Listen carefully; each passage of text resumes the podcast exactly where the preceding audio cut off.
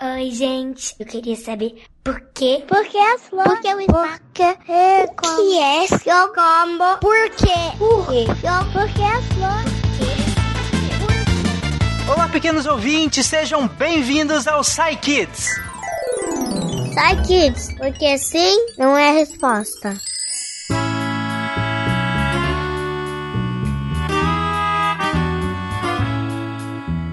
Eu sou o Tarek Fernandes e hoje eu convidei a Jujuba para um piquenique online. Oi, Jujuba. Olá, pessoas e pessoinhas! E aí, como é que vocês estão?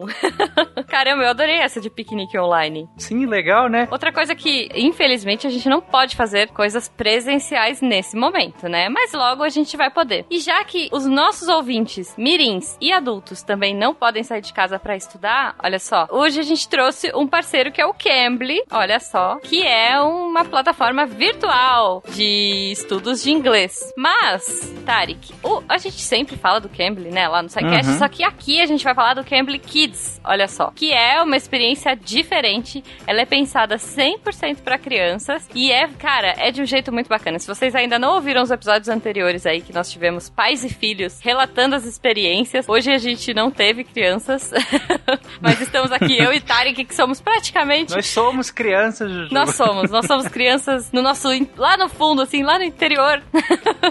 somos eternas crianças.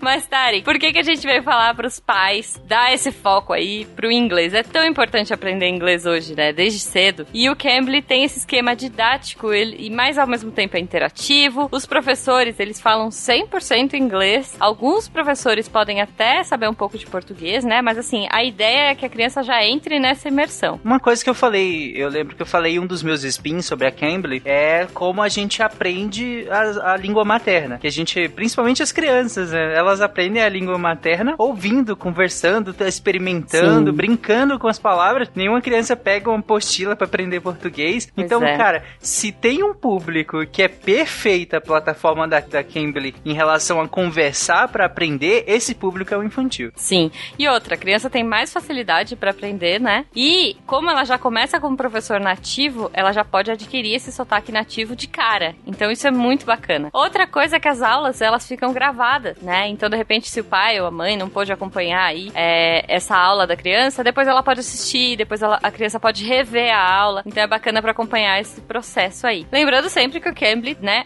tanto o Kids quanto o Cambly normal tem essa flexibilidade de horário, de, enfim, você vai escolher um professor que se adequa melhor. Tem vários professores, cara, no Kids é muito legal, assim, é sensacional. Depois procurem, a gente vai deixar o link aqui no post para vocês darem uma olhadinha. Tem vídeos no, né, no, no link do Cambly mostrando como é que é a dinâmica, mas é, é muito fofo, assim, é muito diferente, né? Então o jeito que, que eles ensinam as crianças, e cara, você fala assim, ah, mas meu filho não sabe nada de inglês, ele nunca ouviu. Não se preocupe, eles vão interagindo, eles mostram coisas. E assim, o Cambly Kids, ele é a partir de 3 anos, é de 3 até 14 anos. É bem cedinho, né? Muito cedo, cara. E, aí- e eu acho que hoje, assim, quanto mais cedo a gente colocar essas crianças pra aprender, melhor. Então, fica aí o nosso convite aos pais pra apresentarem o Cambly Kids pros seus filhos e por que não fazer o Cambly também conhecer, Tarek. Olha só, se o pai quiser fazer um teste, aqui os nossos ouvintes vão ganhar 30 minutos na, na aula de Cambly Kids por um real. Então você vai lá, você entra, clica aqui no post, que é o site do Cambly, né? C-A-M-B-L-Y.com é, e você vai entrar lá e vai colocar o código SciKids um real e você vai fazer a aula do Cambly Kids com o seu pequeno. E se você for adulto e quiser também, através desse, né, desse episódio, entrar lá e fazer seu, sua aula teste, você também tem ah, uma aulinha teste com o código SciKids, tá bom? Então conheça lá, entra no Cambly e depois vem contar pra gente o que, que vocês acharam, o que, que as crianças acharam, porque, gente, assim, dos relatos que a gente tem aqui dos filhos dos Psycasters, né, dos nossos futuros deviantes aí, é, foi muito bacana. Vocês ouviram nas semanas anteriores os relatos e, assim, eles ficam super empolgados. É, isso tem criança que é tímida e depois fica super animada. Então, eu acho que é bacana também, antes de você sair contratando ou de você sair matriculando a sua criança, fazer esse teste. Então, usa lá, sai Kids um real no Cambly Kids e conheça o projeto, porque é muito bacana. Por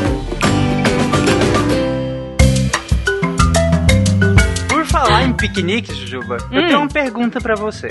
Qual comida de piquenique te faz é, ficar com água na boca? Caramba! Tem que ser uma comida que poderia levar num piquenique. Uma comida que poderia levar no piquenique? Ah, ah uva. Eu adoro uva. Uva? Ah, uva é gostoso. Eu, eu prefiro sem semente. Eu morro de preguiça de tirar a semente. Ah, eu como tudo. como com semente e tudo. Não pode? Aproveitando esse tema, vamos ouvir a pergunta do Arthur, de 8 anos. Oi, Kids, eu sou o Arthur, eu tenho 8 anos, eu sou de São Paulo e minha pergunta é: por que quando a gente quer comer alguma coisa gostosa nós ficamos com água na boca? Muito bom, muito a bom. A pergunta do Arthur, pra quem não ouviu, é por que quando a gente quer comer uma coisa gostosa nós ficamos com água na boca? Por isso eu perguntei pra Jujuba qual era a comida de piquenique que ela mais gostava e que, mais, que fazia com que ela ficasse com água na boca. Eu acho que pra mim, eu nem respondi, né? Eu acho pois que pra é. mim talvez um sanduíche natural. Hum, Sabe aquele sanduíche gostoso. natural bem gostoso? Sei, Nossa. com cenoura ralada, assim. É, gosto, gosto. nossa, aquilo realmente dá água na boca. Mas vamos ouvir a resposta do Gabriel, vamos lá. Fala, Arthur. Beleza? Como é que você tá? Meu nome é Gabriel e eu recebi aqui sua pergunta. Por que quando a gente quer comer uma coisa gostosa, ficamos com água na boca? Olha, é uma ótima pergunta e antes de responder dela, eu quero perguntar pra você, e você já percebeu o quanto que a comida é importante pra gente? A gente não consegue ficar, né, muito tempo sem comer é, ou sem beber água. E a comida, ela, ela ajuda a gente a crescer, a trabalhar, a estudar, ela dá a energia que a gente precisa para fazer as coisas do dia a dia. Sem comida a gente não consegue fazer nada, a gente fica fraco, adoece, às vezes precisa até ir para o hospital. Então a comida é muito importante para nós, seres humanos, na verdade, para todo tipo de, de, de bicho, né? De todo tipo. Até a planta que faz o seu próprio alimento é importante para ela. Ela só consegue produzir, mas ela consegue também, certo? Então é muito importante a comida. E como a comida é importante, o nosso corpo ele foi se preparando ao longo do tempo para nunca ficar sem comida. Então ele dá vários sinais pra gente para dizer pra gente a hora de comer. Então ele dá o, o alerta: "Olha, Arthur, tá com fome, ó, você não comeu tem muito tempo, o estômago tá vazio, tá na hora de comer". Então a gente sente a fome, né? O estômago faz aquele barulhinho que às vezes dá para ouvir. É, a gente sente vontade de comer coisas e a gente sempre gosta de comer aquela coisa que é bem gostosa, né? Um, um doce ou uma, uma comida assim que seja bem gostosa. E ficar com saliva na boca, que é essa água na boca, é mais um mecanismo para a gente comer. A, a, saliva que a gente enche na boca, ela já ajuda na digestão da comida. Então a digestão do alimento, ele já começa na boca. A boca ela tem duas funções para o alimento. A gente mastiga ele para ele ficar bem pequenininho e ajudar na digestão, mas ele também, junto com a saliva, que é essa água na boca, ele ajuda a amolecer o alimento, ou seja, fica mais fácil de mastigar. Imagina comer um, um alimento bem seco, sentar com saliva na boca, sentar com alguma coisa molhada, fica bem difícil. E além de ajudar a, a para mastigar, na saliva também tem uma coisa chamada enzimas. As enzimas elas são é, coisas que o nosso corpo produz que ajudam a quebrar a comida em pedacinhos menores. Então, a gente ficar com água na boca quando pensa em a comida é um jeito do cérebro falar assim: hum, pensei naquela comida, será que eu vou comer aquela comida? Aí ele já começa a produzir essa saliva e joga na boca para quando você comer já facilitar a digestão. Foi um processo que a gente foi desenvolvendo durante anos. E quanto mais gostosa é a comida,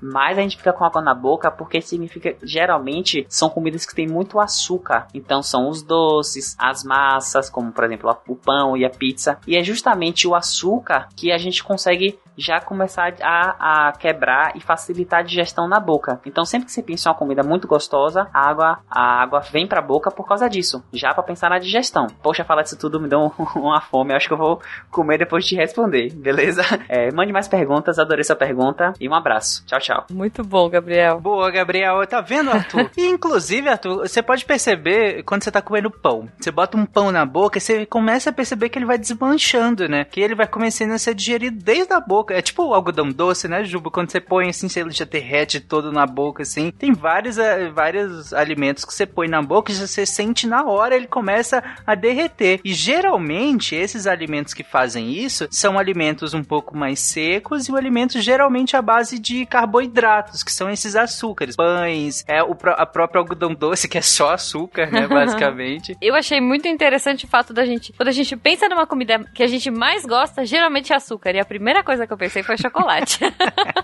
Eu aposto que o Arthur, quando ele pensa em beterraba, ele fica morrendo de fome, né, Arthur? Tenho certeza. Jujuba, Eu. você já foi no Japão? Já. Caramba, você já foi no Japão, lá do outro lado do mundo, Jujuba. É longe. Lá já, tem mas- sol e tem lua. Você já viu Tem. sol e lua lá? Já. Não, então beleza. Então eu acho que a pergunta do Daniel de 7 anos faz sentido. Vamos lá. Eu sou Daniel Rodrigues, eu tenho 7 anos e eu tô com uma dúvida. Aqui é a Terra, aqui é o Japão, aqui é o Brasil. Tá de dia no Brasil e tá de noite no Japão. É, o Sol ilumina até aqui e a Lua ilumina até aqui. Se chegar no meio dos dois, vai ser claro escuro. Como? Ou, ou vai ficar laranja? Genial a pergunta do Daniel, né? Muito bom. Gente, ele desenhou, ele mandou um Sim. vídeo pra gente. Aham, O Daniel mandou um vídeo explicando a pergunta dele, porque eu Muito acho que ele fofo. quis deixar o mais didático possível. Sim, nossa, ele desenhou, muito e bem. tudo mais. Mas a pergunta dele, que é porque é um podcast, né? Dá pra vocês verem um vídeo. A pergunta dele é: o Brasil fica de um lado do planeta Terra, Uhum. o Japão fica do outro lado do planeta Terra. Quando o Sol ilumina o Brasil, a Lua tá, entre aspas, iluminando o Japão. Uhum. Então, o que que acontece no meio? Os dois se iluminam? Bem É, no meio. Fica, fica laranja? Como é que fica isso? É é uma boa pergunta. Bom, essa eu vou deixar pra Samantha responder. Obviamente eu sei responder essa pergunta, mas né, vamos deixar pra Samantha. Sei, sei. Vamos confessar, eu não sei nem por onde começar a responder isso. Pois é, deixa que a Samantha é especialista e ela vai explicar pra gente. Vamos, lá. Samantha. Olá, Daniel. Excelente pergunta. Para eu explicar direitinho para você, eu vou te dar uma dica de um experimento que você pode fazer na sua casa, que é muito simples. Você vai pegar uma bola, pode ser uma bola de futebol, de basquete, que você tiver aí na sua casa, e uma lanterna potente, uma lanterna boa. Pede aí para alguém, pro seu pai, pra sua mãe, pede uma lanterna emprestada. Você vai pegar essa bola dentro de casa, num cômodo mais ou menos escuro, não faz do lado de fora de casa durante o dia e nem com a luz acesa. É importante que esteja um pouco escuro para você entender melhor. Então você pegar essa bola, que vai representar a Terra, e essa lanterna, que vai representar o Sol, certo? Você vai apontar a lanterna para a bola. Você pode fazer um xizinho, se a bola, se você puder arriscar a bola, você pode fazer um xizinho num ponto da bola para representar que é a sua a sua casa, é o lugar, a cidade que você mora na Terra. Bom, conforme você vai girando a bola em torno dela mesma e você mantém a lanterna acesa, você vai ver partes diferentes da bola vão se iluminando, enquanto a parte as outras partes da bola vão ficando completamente escuras. Se você manter a bola paradinha e a lanterna paradinha, você vai notar que a parte para onde você está apontando a lanterna, ela vai estar completamente iluminada, enquanto a parte oposta vai estar completamente escura, tá? Então vamos imaginar que essa parte, pode ser esse xizinho que você marcou na bola. Essa parte para onde você está apontando a lanterna é meio-dia, tá? E o outro lado, completamente oposto, onde está bem escuro, é meia-noite. O que vai estar acontecendo mais ou menos aí no meio do caminho entre o claro e o escuro? Bom, o que vai estar acontecendo aí no meio do caminho vão ser aquelas horas próximas ao pôr do sol e próximas ao nascer do sol, quando ainda não tá nem claro e nem escuro, quando o sol está para nascer, que seria aí por volta das 5, 6 da manhã, ou quando o sol está para se pôr, que é por volta das 5, 6 da tarde, certo? Então essas áreas de transição seriam essas áreas correspondentes ao nascer e ao pôr do sol. Para a gente conseguir se orientar bem na Terra e dar um horário do dia de acordo com o que a gente tá vendo no céu, né? Com o posi- posicionamento do Sol, a Terra possui fusos horários. Então, se você tiver um coleguinha que mora lá no Japão, por exemplo, e você puder ligar para ele exatamente agora, ele vai te dizer que horas são. E provavelmente, se você estiver fazendo a ligação de dia, ele vai reclamar com você, vai falar: Poxa, é madrugada, eu tô indo dormir, eu já tô dormindo. Esses diferentes fusos servem pra gente conseguir corresponder aquilo que a gente tá vendo no céu, a escuridão, a claridade, com um horário. Então, é uma padronização. Bom, eu espero que eu tenha respondido bem a sua pergunta. É, continue fazendo bastante perguntas, perguntando aqui no SciKids, perguntando para adultos, para professor, pergunta para todo mundo, porque é muito importante querer buscar conhecimento. Um grande abraço, tchau, tchau. Agora sim fez todo sentido, né? Não, a Samantha fez uma explicação extremamente didática, super legal. Então é isso, na verdade, não existe um meio, né, Jujuba? É sempre Uhum. uma transição, né? Sim. E aliás, olha só, eu vou trazer uma curiosidade pros ouvintes. ouvintes. Você sabe como chama esse, esse momento de transição? Tem um nome muito engraçado, eu gosto bastante. Como? Lusco-Fusco. Não é um nome engraçado? Parece a magia do Harry Potter. É sério chamar lusco-fusco. É quando tá fazendo a transição entre o dia e a noite. então é quando o sol tá nascendo ou quando ele tá se pondo. Bom, então é isso, Daniel. Não, não existe esse meio, né? Ou tá, tá de dia de um lado ou de noite do outro, e nesse meio tá anoitecendo ou amanhecendo. Muito bom, Simples muito bom. assim. E pra finalizar, uma última pergunta. E como a gente já tá aqui faz um tempo, Jujuba, eu escolhi uma pergunta bem facinha agora. Pergunta bem tranquila, só pra gente fazer essa última pergunta e ir embora. E é a pergunta da Rebeca. Vamos lá.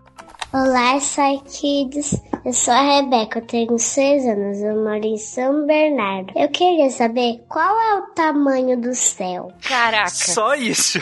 Qual é o tamanho do céu? É só isso que a Rebeca quer saber. Qual o tamanho do céu? Acho que. Tá, tá bom. Tá bom, né? Assim, só eu não quero responder aqui, então eu vou deixar Aham. o Naelton responder. Vai lá, Naelton. Justo. Pega essa. Olá, Rebeca. Você pergunta qual o tamanho do céu? Hum, depende do que você entende por céu. Esse céu azul que a gente vê, ou que às vezes está cinzento quando chove e tal, e que a noite fica escura e tal. Pois é, entre a gente e as estrelas tem uma camada de ar. Essa camada de ar, esses gases, é o que a gente chama de atmosfera. Pois é, a atmosfera tem um diâmetro, tem um comprimento mais ou menos de 100 km a partir da superfície da Terra, até chegar um momento no espaço em que não tem mais ar. A gente chama essa linha de linha Kármán. Pois é, a atmosfera é como se fosse uma casquinha ao redor da Terra. Imagina o globo da Terra com uma casquinha bem fininha de gases, que é a atmosfera. Esse é o céu que a gente vê geralmente. Mas se você está falando do céu das estrelas, ah, esse não tem limites. Vai além de tudo que você possa ver. O que você vê no céu é os objetos mais distantes, né? Seriam mais ou menos umas 6 mil estrelas. As, as estrelas mais distantes podem estar a milhões de anos-luz, milhões de milhões de trilhões de quilômetros. Então céu, como se você está pensando no céu das estrelas, esse não tem limites.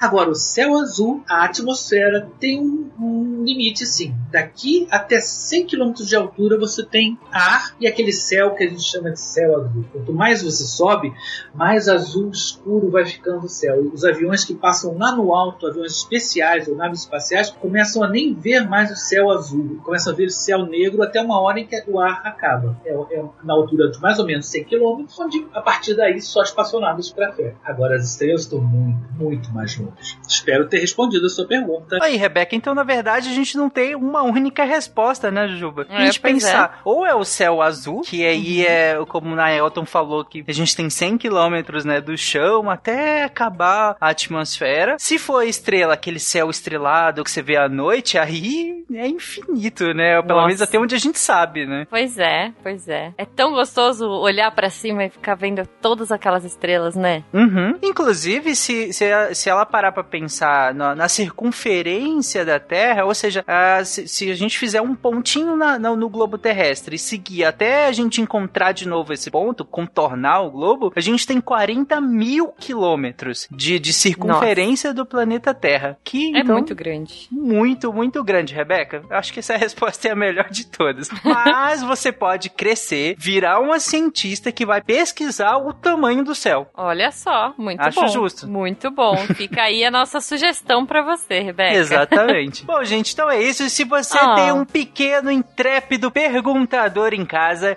grave ele, nos mande as perguntas. Você pode mandar por contato arroba saicast.com.br, contato arroba saicast.com.br, ou por onde mais, Juba? Ou, Tarek, se você for o nosso patrono, você pode mandar pra gente pelos nossos WhatsApps ou pelas nossas redes sociais, arroba Portal Deviante no Instagram e no Twitter. As nossas DMs são abertas. Exatamente. O meu, por exemplo, é arroba Fernandes Tarek e o seu, Juba? Arroba Jujubavi. Pode mandar pra gente também. Inclusive, Juba, tava- a gente tava olhando a tabela de perguntas e tem pouquíssimas perguntas sobre Ih. alimentação e sobre Hum. computadores. Será que tá todo Olha mundo só. sabendo tudo de comida e computador? Eita, Não é fica possível. aí a nossa sugestão pra vocês. Mandem perguntas de comida e de computador. Exatamente. Então é isso, gente. Um abraço e até semana que vem. Até, pessoal.